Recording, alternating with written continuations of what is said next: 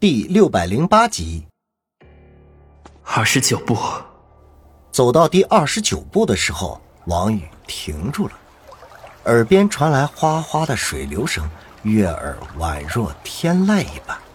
他举起手机照看，发现自己居然置身在一个巨大的水潭边上，那水流声是从水潭左侧传来的，应该是潭水向下流淌时发出来的。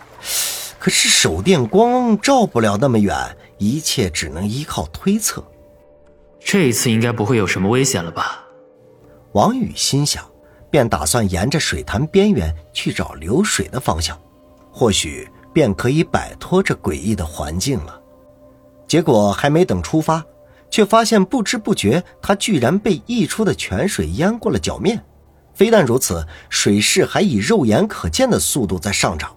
说话的功夫已经淹至踝骨了，他心中一惊，不敢犹豫，连忙后退。才退了两三步，水势已经高过了膝盖，来不及多想，以最快的速度后退。当他退后到十步左右的时候，水势开始缓缓的下降，然后便好像从来都没有出现过，便回到了黑暗里。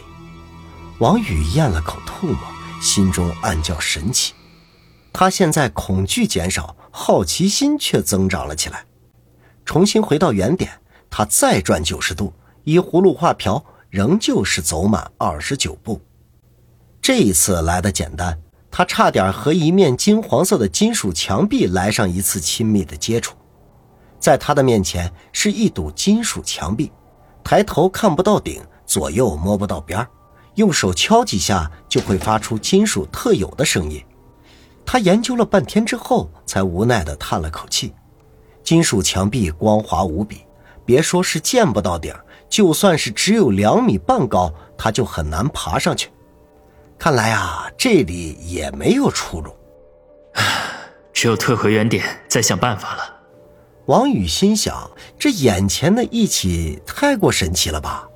对于他这种本身就知识匮乏的人来说，更加想不明白这其中的关键了。后退二十九步，返回到原点，还没等站稳，就发现脚下不知道何时长出了小手指粗细的褐色藤条，上面干巴巴的长了几片叶子，一点生机都没有。王宇挠挠头，自语说道：“可能是我走错了地方。”这里根本就不是原点，什么东西在我腿上？他感觉到小腿肚子上有什么东西在爬，不由得大惊，拿着手机一照，差点没晕过去。脚下的那些藤条仿佛活了似的，像一条条欢快的小蛇，沿着王宇的小腿正往上爬。仅仅就在王宇愣神的功夫，他的两条小腿都已经被藤条给缠住。而且照着这个趋势看，用不了几分钟，这些藤条就会把它包裹成大粽子。想到后果严重，王宇再也沉不住气了，大声的吼道：“我答应你，你问什么我说什么。”他话音刚落下不久，老者的叹息声传进了他的耳朵，然后便听老者说道：“呃，希望你不要食言而肥，否则……”后果很严重。王宇连连点头，没问题，赶紧把这些东西弄走吧。老者嘿嘿一笑，并未立刻采取行动，直到那些藤条缠到他的脖颈，使他呼吸都感觉困难的时候，一盏死气风灯从一个方向出现。挑灯的仍旧是那个佝偻的老者，他站在远处，慢腾腾地向王宇招手，口中喊道。快点过来，大管家等不及了。我被缠成这个样子，你让我怎么过去啊？王宇悲催的说道。可是话没说完，却发现那些藤条都没有了，顿时满脸愕然，抬头看那老者。只见他周围的漆黑正在被风灯的灯光驱散开，身后露出一座古香古色的宅院。他正犹豫要不要过去，一眨眼的功夫，挑灯的老者竟然到了面前，将灯笼举到他面前。布满皱纹和老年斑的佝偻老者翻着没有瞳孔的眼睛看了看王宇，皮笑肉不笑的说道：“王先生，让你受惊了。刚才这一切只是大管家的一个小小手段而已。当然啦，如果你执迷不悟的话，就会永远被困在里面。”王宇揉了揉眼睛，四周已经可以朦朦胧胧的看清楚了景色。他竟然是在那家宅院的大门前，耳边隐约可以听到小河涓涓的流水的声音。这家宅院的大门距离小河并不远。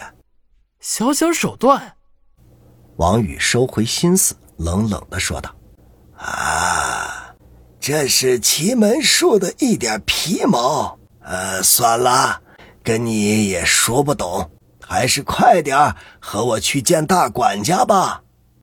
佝偻老者一开始想要解释的，可是见王宇一脸懵逼的样子，索性就打消了这个念头，摇了摇头，催促道：“王宇是满头的雾水，心中充满了疑窦。”再度走进那古香古色的宅院，王宇发现周围没有那么黑了。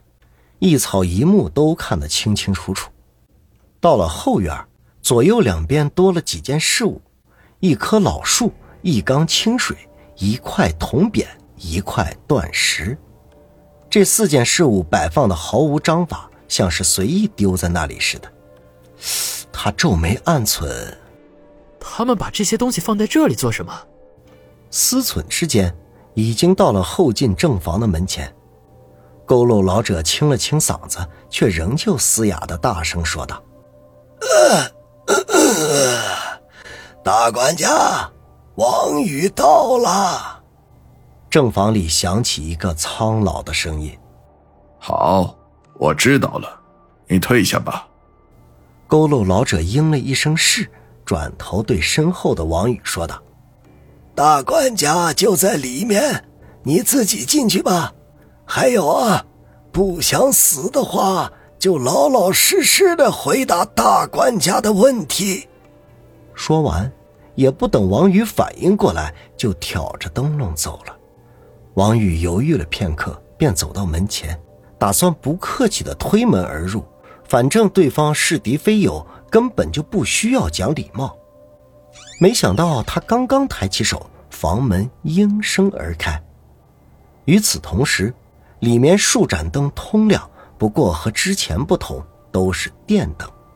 房门大厅灯火通明，正对门的座位上，端坐着一个身穿道袍的老者，和王宇之前见到的那个披头散发的老者同为一人，只不过装扮不同。在老者的一侧站着一位眉清目秀的小道童，王宇仅仅扫了一眼就可以断定。这个小道童是个妙龄少女，因为他看到对方微微隆起的胸脯以及修长的脖颈上没有喉结。王先生，请进吧。道士打扮的老者慢条斯理的说道。王宇定了定神，迈步进屋，心中就打起了十二分精神来，以免再次着了对方的道。王先生，请坐。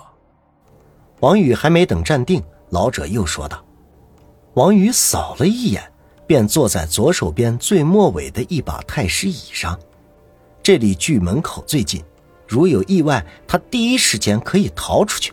当然，至于是否还会出现之前那种诡异的情景，那就不得而知了。”见他坐下，老者向身边的小道童说道：“小林，去给王先生倒杯茶。”再拿些点心，我想王先生现在肯定是又饿又渴。